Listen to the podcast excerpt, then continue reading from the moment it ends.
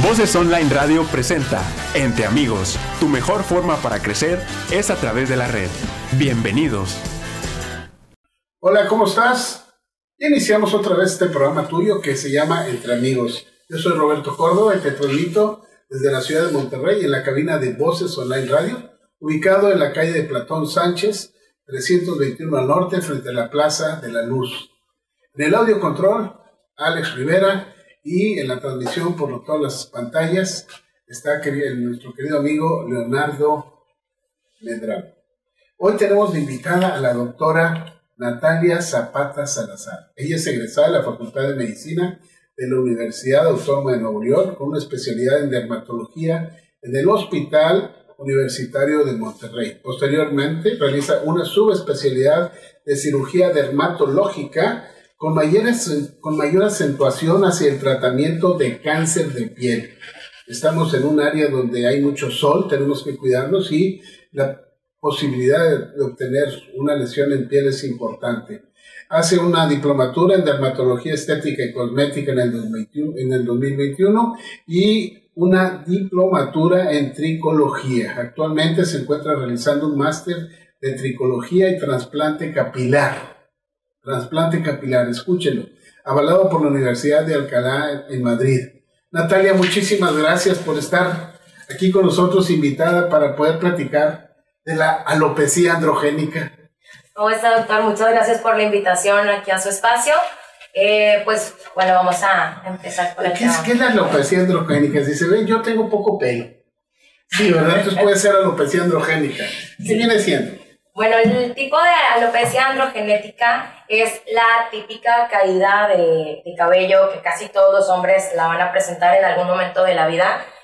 Es bien importante sí poder llegar a hacer este diagnóstico por medio de la consulta porque no toda la caída de cabello se trata igual y no toda la caída de cabello en hombre es una alopecia androgenética. Si bien puede ser la mayor parte de los casos, no es el 100%. Entonces, la alopecia androgenética, pues como el nombre lo dice, tiene mucho que ver aquí la genética y aquí lamentablemente pues son factores que no podemos modificar. Si uno ya trae la herencia, la predisposición a tener este tipo de, de, calvicie, de alopecia, pues es frecuente que los pacientes por eso empiecen a desarrollar esto a lo largo de la vida.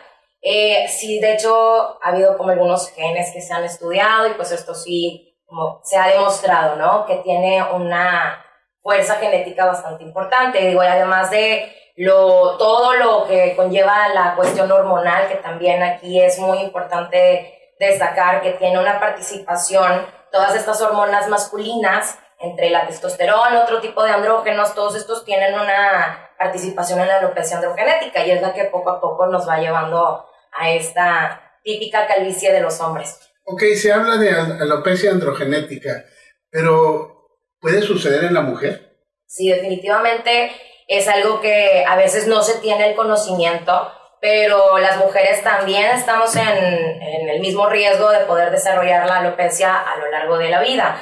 Eh, aquí también tiene mucho, mucho que ver la cuestión hormonal. En el cabello se supone que tenemos como ciertos receptores de, que, que están captando las hormonas masculinas. Entonces, en algún caso, en algunos casos donde hay un hiperandrogenismo, o sea que estas hormonas masculinas están muy elevadas o por el contrario, que los mismos receptores del pelito están captando mucho, tienen una sensibilidad aumentada a estos, a estos, eh, estas hormonas masculinas, pues entonces eh, también las mujeres por eso tienden a, caer en este tipo de alopecia que no se dan cuenta hasta que ya está muy avanzado. Normalmente las mujeres empiezan con un ensanchamiento en la línea, como le dicen el apartado, se empieza a ver un poquito más aumentado, entonces se ve ya eh, poca densidad en esta zona de, del centro y esa es la típica caída que presentan las mujeres, a diferencia de los hombres, que aquí es aquí en la, en la porción de adelante, en la proporción frontal. La parte frontal. Ajá. las entradas van haciendo, ah, eh, tienen como un retroceso. Entonces, aquí es en donde, por eso los hombres sienten que con el tiempo se les van formando las típicas entradas o incluso acá atrás, que en la región posterior o en el vértex, sienten que hay una menor densidad de cabello y pues así también es la forma como más tradicional de los hombres, pero definitivamente que las mujeres también podemos tener este tipo de, problemas. Eh, cuando la persona es joven, se nota, inclusive las, las mujercitas, las jovencitas, ven que su cabello es grueso, muy tupido, es eh, muy difícil de mantenerlo limpio a veces por tanto cabello que tiene, de peinarlo, de acomodarlo, ¿no? Pero cuando va pasando el tiempo, ¿hay cambios en este cabello para empezar a presentar esta alopecia? Sí, porque aquí estas hormonas masculinas con el tiempo pueden ir haciendo el cabello más delgadito que con el tiempo entonces se hace tan delgadito que después se va cayendo. Es como vamos sintiendo que hay una menor densidad en la cabeza. Pero es muy importante las mujeres distinguir este tipo de cuadros de alopecia androgenética a los efluvios telógenos, que no es lo mismo y el tratamiento también es muy diferente. Los efluvios telógenos son, eh, es otro tipo de caída más difusa del cabello y aquí hay muchos otros factores que también están asociados, incluyendo el estrés, infecciones, ciertos medicamentos que pudieran estar tomando los pacientes y son las típicas pacientes que te dicen que antes tenían un chongo muy muy grueso y que con el tiempo sienten que ya está muy delgadito, que no tiene el mismo grosor que antes. Entonces, esto a veces te orienta más al diagnóstico de un efluvio telógeno, que esta es que la mayor parte de la, de la cabeza, de los cabellos, están en esta fase de telógeno, que significa caída. Entonces, esto de poder distinguir la alopecia androgenética del efluvio telógeno, pues sí es importante de, revisarlo en la consulta, porque por medio del dermatoscopio, que es una lupa que utilizamos, eh, podemos ver ciertos patrones característicos para poder diferenciar cada enfermedad. Y obviamente, como platico, el tratamiento es súper diferente, que eso es lo que a veces en redes sociales está muy de moda andar como recomendando productos, que la biotina para todos y el el colágeno para todo tipo de caída, pero aquí hay que individualizar el caso. Sí, les recordamos que esto es un programa en vivo. Ya tenemos aquí David Garza, saludos a la doctora Natalia. Mario Alberto Coronado Magdaleno, saludos, muy buen tema. Naún Armas Tercero, saludos a la doctora Natalia Zapata. Gracias por mandarle estos saludos a la doctora que está presentando algo muy, muy interesante para todos. Ahora, genéticamente, ¿qué proporción o, o cómo estaríamos nosotros eh, viendo la presencia de esta pérdida de cabello tanto en hombres como mujeres. Genéticamente, ¿sí? O sea, ¿qué tanto afecta genéticamente? Pues sí tiene una importancia aquí la cuestión genética. Hay ciertos genes que platico que, están más asociados a, a, este tipo de caída y a veces van más ligados como a la herencia de parte de la mamá. Entonces sí es muy importante en la consulta preguntar, oye, a ver, ¿quién en tu casa es peloncito?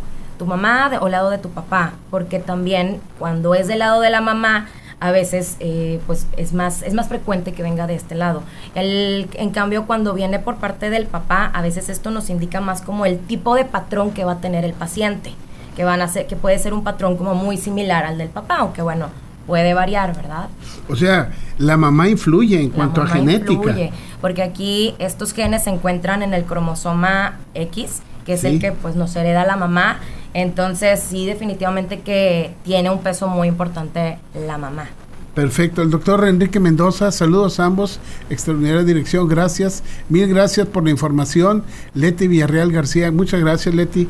Enrique Mendoza, saludos. Ok, estamos aquí y eh, ¿qué influye la alimentación algo en, en este tipo de problema de la alopecia?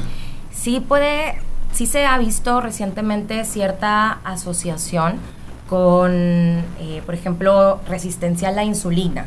Entonces aquí la resistencia a la insulina, pues sabemos que es un como una prediabetes. Entonces, pues mientras los pacientes tengan este tipo de, dietas más altas en carbohidratos, más altas en, grasas, eh, pues nos pueden predisponer a tener una, resistencia a la insulina, una prediabetes, y esto es un, eh, como un factor de riesgo para que los pacientes desarrollen una alopecia androgenética. Entonces tiene un poquito que ver también. Fíjese qué importante es que nos estén mencionando esto, porque pues somos el país número el, el, país número dos a nivel mundial con obesidad en adultos y el país el país número uno con obesidad en infantes. Entonces debemos de tenerlo en cuenta para ir haciendo los cambios de hábitos higiénico-dietéticos y poder hacer esto. Ahora, la presentación de la, de la alopecia en la mujer, ¿a qué edad empezaría? Esto puede variar. Hay pacientes que desde los 25 años tú puedes ver en la consulta que muchas veces no van por eso, van por otras cuestiones, van por acné, van por alguna otra cosa, y tú puedes ver que ya desde esta edad, desde los veintitantos, se les empieza a notar el apartado un poquito más ensanchado, más menor densidad en esa zona. Entonces, es algo que obviamente conforme el paciente vaya creciendo, se va a ir acentuando y probablemente ya estos pacientes se dan cuenta como los 40, 50 años, 60 años, que es cuando van a la consulta, pero esto es algo que traen muy probablemente arrastrando desde mucho tiempo atrás. Ok, y el encontrar estos cabellos finos y muy delgaditos nos tiende a decir que ya se está en proceso de cambios a alopecia. Así es. Aquí, eh, como las hormonas, toda esta influencia normal, eh, hormonal son las que van haciendo que el cabello se adelgace, entonces es muy sutil el cambio que el paciente no va a tener pues una pelona de un día para otro, ¿verdad? Es algo muy gradual por lo que los pacientes no lo perciben. Entonces, por ejemplo, si de cada orificio, por llamarlo así, de, de cada donde, lugar donde salen los pelitos, si normalmente debería haber más cabellos, cuatro cinco pelitos, tres, conforme pasa el tiempo, los pelos, eh, como te digo, se van adelgazando, entonces al final queda solo uno y este está bien delgadito, que hasta le decimos pelos vellosos. Entonces, eh, esto es lo que visualmente te da la idea de que ya, ya se ve el cráneo, que ya no hay mucho cabello. Me salgo un poquito del contexto y hay veces que para esta, esta edad se menciona que pongan anticonceptivos en, las, en el shampoo. Vámonos al tratamiento. ¿Cuáles empezarían a ser tratamientos para este tipo de problema? Esta es una enfermedad precisamente en donde hay mucho tipo de experimentos. Eh, se les pone, yo he escuchado muchos pacientes que cebolla, ajo y mil cosas más que le ponen a, los champús. Los anticonceptivos también es algo que, me ha tocado ver mucho, pero realmente no hay estudios que tengan, que, que respalden todo este tipo de conductas. Eso es lo que quería decir. La medicina, el estudio de la alopecia androgénica, tiene sustentación y bases en estudios que se han hecho. Y todo lo que se menciona por, por afuera, que le que le, agregues, que te pongas, pues eso no tiene una sustentación científica. Así es, y de hecho, en vez de ayudarnos, muchas veces termina siendo perjudicial para los pacientes porque vienen muy irritados, vienen con condiciones que se llaman dermatitis por contacto, o sea, la piel se puede llegar a irritar, la piel cabelluda, con los productos que uno está aplicando. Entonces ahí, aparte de la alopecia androgenética, ya le estamos agregando más problemas a la lista de dermatitis por contacto, dermatitis seborreicas, por ponerle cuestiones, eh, productos muy, muy grasosos al cabello. Entonces, digo, habiendo tanto estudio ahorita y tanto, tanto tanta información, y cómo podemos llegar a esa información. Exacto. La voy a molestar. Laura Estela Cabello Magro, excelente dermatóloga, muy preparada y profesional. La mando a saludar. Aurea Zapata. Actriz, conductora, felicidades, excelente entrevista. una doctora súper profesional, la doctora Eh, Zapata, Jorge Fernández, saludos a la excelente doctora Natalia Zapata, Adriana Guadalupe Salazar Mendoza, tan profesional mi sobrina, muy preparada. Gracias Adriana. Marcelo Alvarado, saludos a la doctora Natalia, excelente información sobre el tema. Selene Vázquez, saludos. Guillermo Guerrero, excelente tema. Gracias por compartir. Gracias a ti Guillermo por estar presente con nosotros. Ahora, ¿qué medicamentos podríamos nosotros empezar a utilizar? Bueno, aquí es muy amplia la posibilidad de opciones para cada paciente. Eh, primero hay que analizar la edad del paciente, la extensión del problema, eh, hay muchas formas en donde, muchos eh, como esquemas en donde podemos empezar a veces con puro tratamiento tópico, dependiendo de la severidad, ya cada quien va a evaluar si es necesario agregar tratamientos orales, como por ejemplo minoxidil, también hay otro tipo de medicamentos ya eh, que se llaman antiandrógenos como finasteride, dutasteride, que precisamente estos nos ayudan a ir a bloquear esta, esta influencia hormonal para que no vaya y afecte el folículo piloso y que puedan crecer un poquito más. Entonces, dentro del arsenal de tratamiento tenemos el minoxidil tópico, otros productos. Eh, por ejemplo, hay uno que me gusta mucho que se llama Spectral DNC, que contiene eh, minoxidil, contiene otros este, como elementos que nos ayudan aquí a estimular el crecimiento, volverlo un poquito más fuerte. Contiene también precisamente estos eh, inhibidores de las enzimas que te van a provocar las, o las hormonas masculinas a su aumento. Entonces, pues hay muchas opciones. Eh, el tratamiento tomado también, dependiendo de la edad del paciente, del género, podemos ir viendo pues las dosis. Si empezamos con una dosis bajita, vemos cómo lo toleran. Si lo toleran bien, pues tal vez en el seguimiento podemos ir aumentando progresivamente. Y aquí ese es un punto muy importante, lo de la duración del tratamiento porque es la típica pregunta que te van a hacer los pacientes, de cuánto tiempo voy a tener que estar con el tratamiento. Y aquí, pues tristemente, la respuesta es... Toda la vida. Toda la vida. Mientras tú quieras mantener tu cabello, pues hay que, te, hay que tener el tratamiento de perdido de mantenimiento. Tal vez no vas a estar empastillado toda la vida. Eso lo irá viendo tu dermatólogo, tal vez sean unos meses y poco a poco va a ir haciendo sus ajustes pero la mayor parte de los pacientes, pues la idea es que tengan algún tratamiento de mantenimiento para evitar que el pelo que ya creció pues se vaya perdiendo otra vez, porque ahí sigue la misma genética y ahí sigue la misma influencia hormonal. Entonces, si en algún momento los pacientes frenan todo, pues ahí es en donde pueden empezar a sentir que otra vez se les está cayendo el cabello. O sea, el medicamento lo que va a hacer es va a frenar es el proceso. Así es, enlentece un poquito la progresión de la enfermedad, la, la calma un poquito para que pues el, el problema no siga avanzando. Pero pues si uno deja de, de utilizar ciertos productos, seguimos en el mismo riesgo, las mismas hormonas, la misma genética que va a hacer que se nos caiga, el cabello. Por ejemplo, con los pacientes que tienen trasplante de cabello, em, pues haces el trasplante en ciertas zonas que, son las tratadas, pero en muchas ocasiones los pacientes creen que esto ya es la solución para no tener que usar tratamiento tópico, ni, ni oral, ni nada. Creen que el, que el trasplante ya es la solución.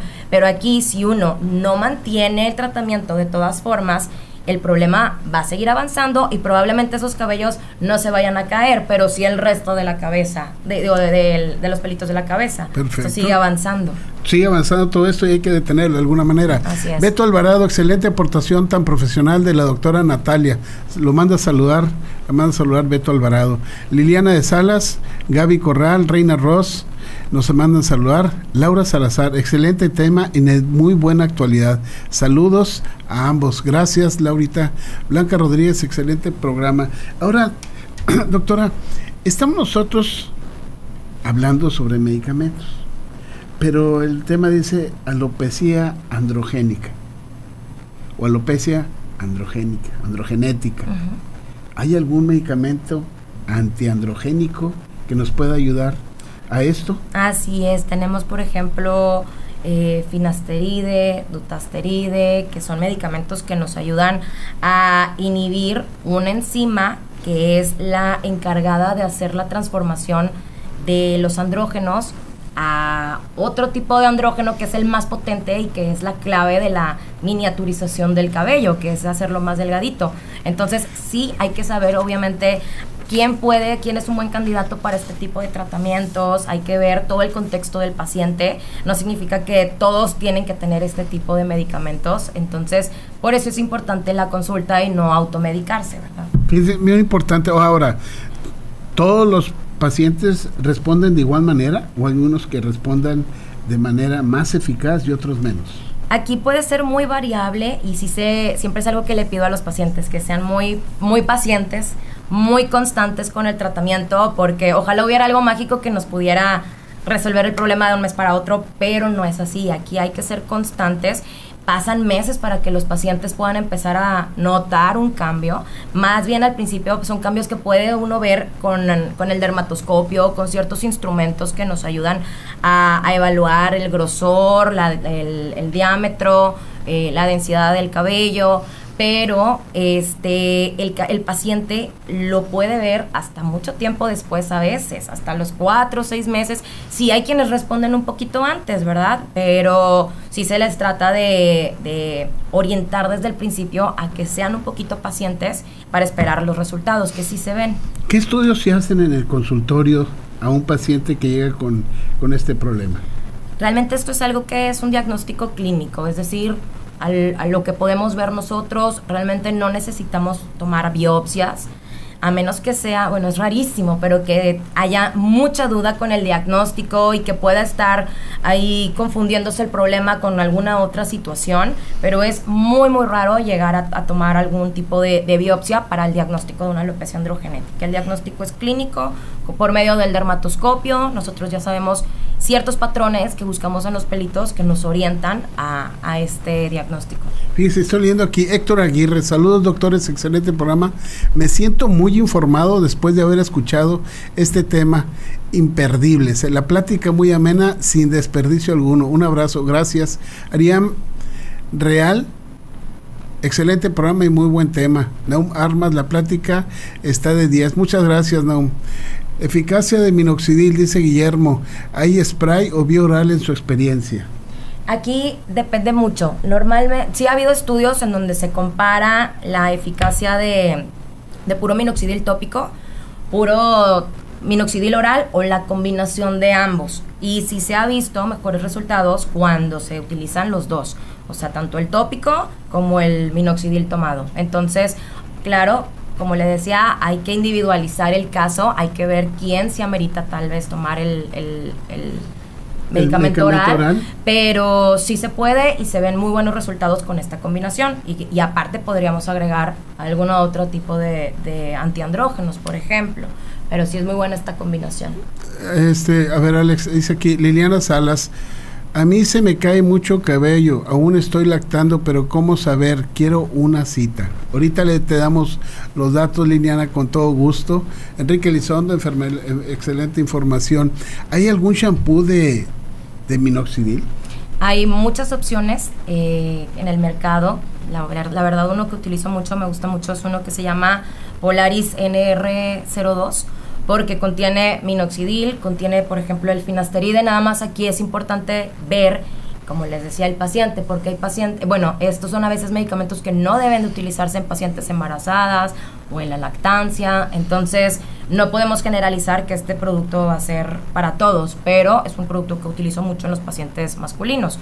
Eh, pero sí, hay muchísimas marcas que, que existen en el mercado. Una cosa, después de la pandemia, ¿hubo aumento? hubo recesión, porque la pandemia nos trajo muchos cambios en hábitos, en hábitos alimenticios también. ¿Esto influye?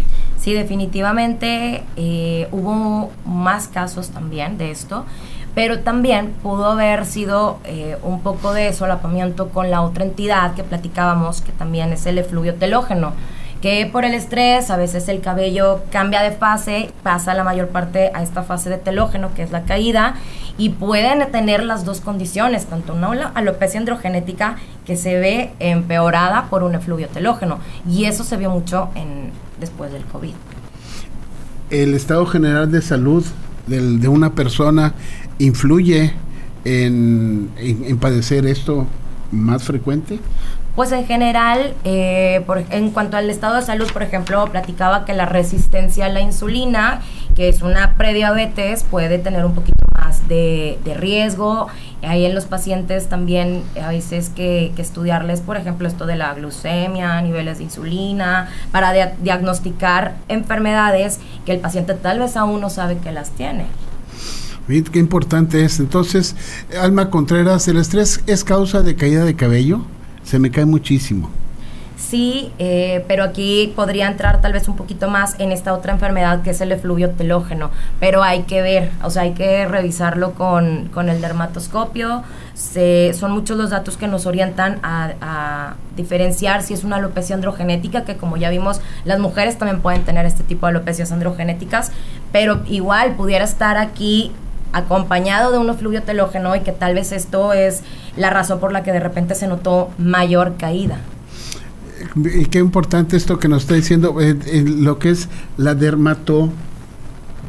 ¿Cómo mencionó? ¿La dermatitis seborreica? No, no, lo que mencionó ahorita que el estudio que se iba a hacer, se me estaba diciendo. El dermatoscopio. El dermatoscopio. Así es. Entonces, si es una dermatoscopía para estar viendo el cuero cabelludo. Así es. Ver la consistencia y todo lo que tiene. Porque esto nos ayuda mucho a ver el grosor del cabello, si hay escama, eh, blanquecina, que esto nos orienta que pudiera haber eh, en, el en el paciente también que tuviera una dermatitis seborreica, que eso pues condiciona que el paciente se irrite, le da un poquito más de comezón. Entonces, eh, si el dermatoscopio definitivamente es el mejor amigo de los dermatólogos.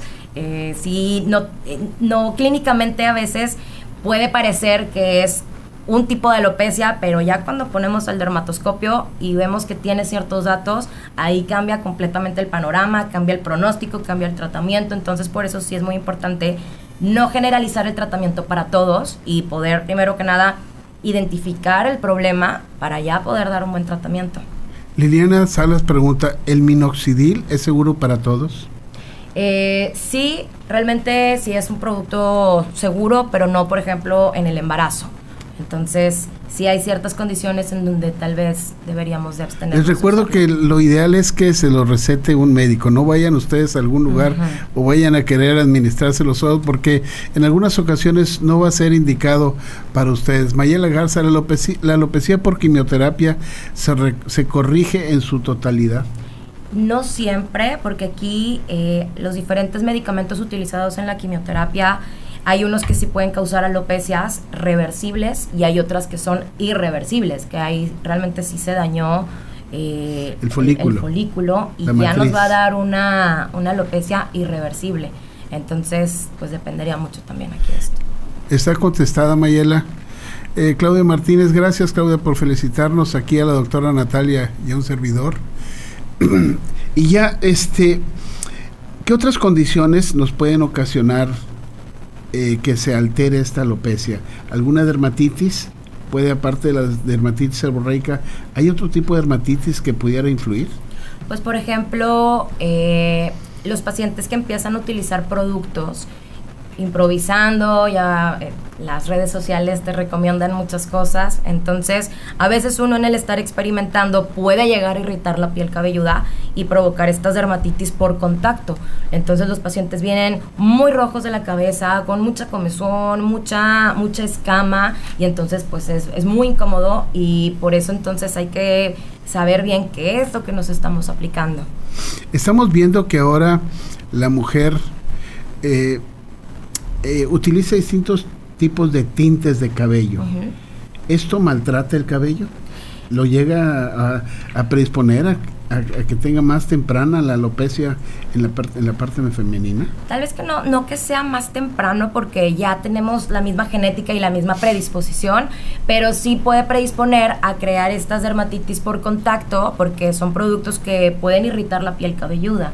Entonces sí, sí este, puede también empeorar, exacerbar una dermatitis seborreica que el paciente ya, ya tenía desde antes. Entonces, Depende mucho obviamente aquí del, producto y no puedo generalizar que todo producto es malo. Aquí ya también depende mucho cada paciente cómo lo tolera. Actualmente vemos que la gran mayoría de los varones utilizan barba. ¿Hay alopecia en la barba y esta se puede tratar? Aquí la alopecia de la barba, eh, más bien, por ejemplo, a veces la, la gente empieza a notar como ciertos circulitos muy delimitados donde empiezan a sentir una menor densidad o de plano es que se quedan sin pelito. Entonces hay que diferenciar que esto es una alopecia areata, que es otra condición completamente diferente, un problema autoinmune en donde los folículos también se van perdiendo, pero también el tratamiento aquí es muy, muy diferente. O sea, la alopecia, la alopecia androgénica o androgenética no se presenta en la barba. No. Espero que esté contestada tu pregunta, Eduardo. ¿Sí? ¿Cómo se puede reforzar el cabello para evitar el, adelgazamiento de este? Nos pregunta Héctor Aguirre. Aquí, precisamente con este tipo de productos como el minoxidil, nos van a ayudar a hacer el cabello más, eh, más denso, un poquito más grueso, lo hacen más fuerte, para que, como más anclado, para que no se, eh, no se caiga tan fácil. Aquí el minoxidil el principal motivo por el que lo usamos es porque nos cambia estas fases del cabello y trata de pasar la fase telógena, que es el, la caída, a una fase de anágeno, que es de crecimiento. Entonces, este tipo de productos para eso se usa. También o sea, nos aumenta la, la densidad, el grosor del cabello. Ustedes como mujeres y nosotros como hombres empezamos a utilizar algunos, algunos geles para fijar el cabello. ¿Estos, estos eh, llegan a tener alguna influencia sobre la lesión sobre el cabello? No, realmente no, no, no es algo que te va a empeorar la caída de cabello y me toca muchos pacientes que no se quieren ni tocar ni peinar porque piensan que esto va a empeorar con los productos. Eh, más bien depende obviamente que sea un producto que tolere el paciente. Hay muchos a base de, mucho alcohol que pueden irritar al paciente, pues ahí sí hay que mejor buscar uno que no sea tan irritante, irritante para el paciente. Pero se pueden peinar con gel, con spray, con cera. Esto no va a modificar la, la enfermedad, es algo que pueden hacer para estar a gusto. Beto Alvarado, espero que hayas escuchado el comentario. Entonces busca un gel que no tenga tanto alcohol para que puedas proteger tu cabello. ¿Y cuál es el consejo para las personas que tienen alopecia androgénica, doctora?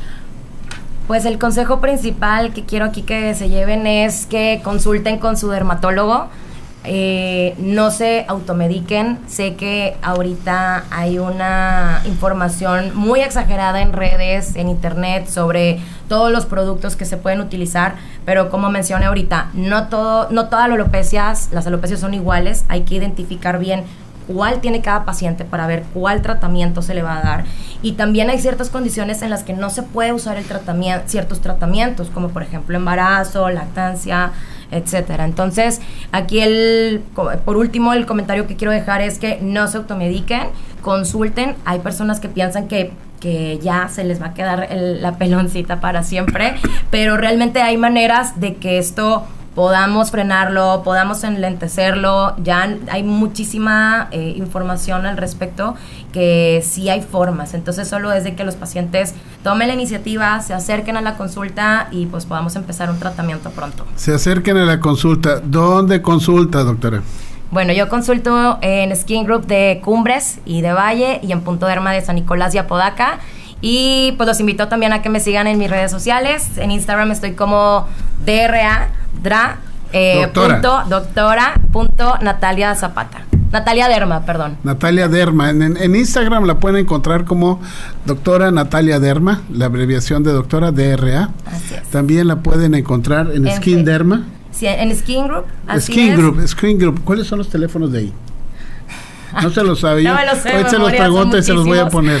Son muchísimos, pero ponen Skin Group en Google y ahí les van a salir los teléfonos y ya pueden preguntar directamente para agendar una cita conmigo. Claudia Martínez nos dice, para, para este Alvarado, hay un gel que es de linaza, sin alcohol, se consigue en farmacias. ¿Cómo ve, doctora?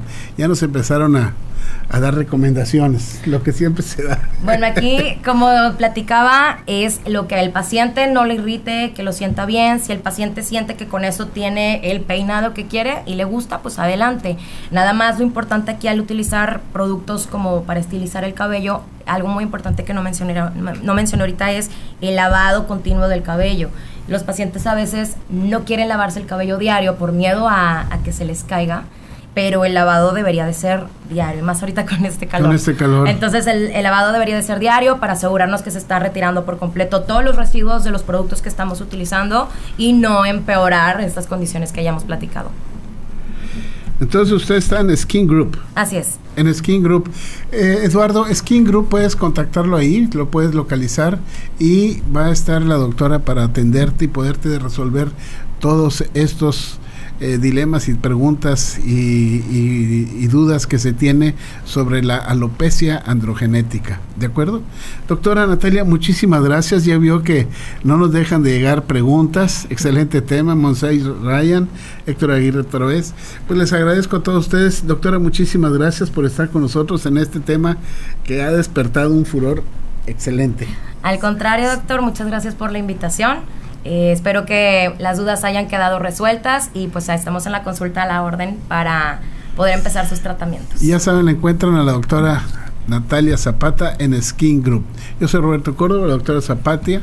Eh, Zapata, perdón, nos despedimos de ustedes. Este es su programa Entre Amigos. Les recuerdo que lo pueden encontrar en YouTube y nos vemos aquí la próxima semana. Hasta pronto. Hasta luego. Voces Online Radio presentó Entre Amigos. Tu mejor forma para crecer es a través de la red.